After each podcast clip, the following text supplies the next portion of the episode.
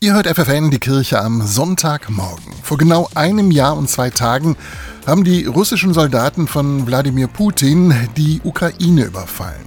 Seitdem herrscht Krieg. Ein Ende ist nicht in Sicht. Nach langem Zögern hat sich die Bundesregierung entschieden, der Ukraine Kampfpanzer zu liefern. Eine neue Umfrage hat gezeigt, 52 Prozent der Deutschen halten die Entscheidung für richtig.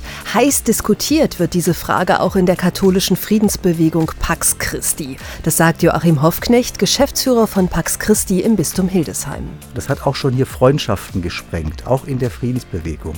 Und ich bin ja auch gar nicht abgeneigt, wenn die Ukraine auch Waffen bekommt zur Verteidigung. Bei der Frage der Panzer und noch weitergehend der Flugzeuge, da bekomme ich wirklich Bauchschmerzen. Auch das hat die Umfrage gezeigt. Insgesamt wünscht sich eine Mehrheit, dass die Politik diplomatische Bemühungen ausbaut, um den Krieg zu beenden. Das ist schwierig, gar keine Frage. Und das wünschte ich mir vielmehr in den Debatten. Verhandlungslösungen, da mehr Druck zu machen. Doch wie bringt man jemanden an den Verhandlungstisch, der nicht verhandeln will? Weiß ich nicht. Ich hoffe nur, dass Länder Druck machen. Wir können signalisieren nach Russland, ja, es soll Verhandlungen geben. Ob es dann passiert, ist natürlich eine Hoffnung, klar. Die katholische Friedensbewegung Pax Christi organisiert an diesem Wochenende überall in Deutschland Friedensgebiete, Demonstrationen für den Frieden, Mahnwachen oder Diskussionsveranstaltungen.